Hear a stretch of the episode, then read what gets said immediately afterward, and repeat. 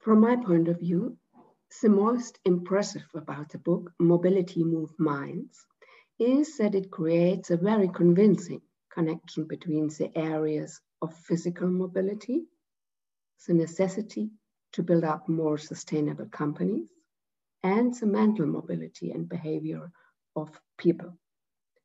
Mobility in general means participation in social life, freedom, and agility.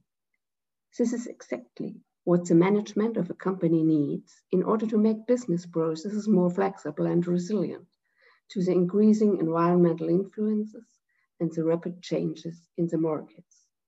This in turn requires staff, employees, and people who can mentally adapt to the fast changing environments and develop resilience, such as homeless entrepreneurs, whose organization is supported by parts of the revenue from the sales of the book, which is really great.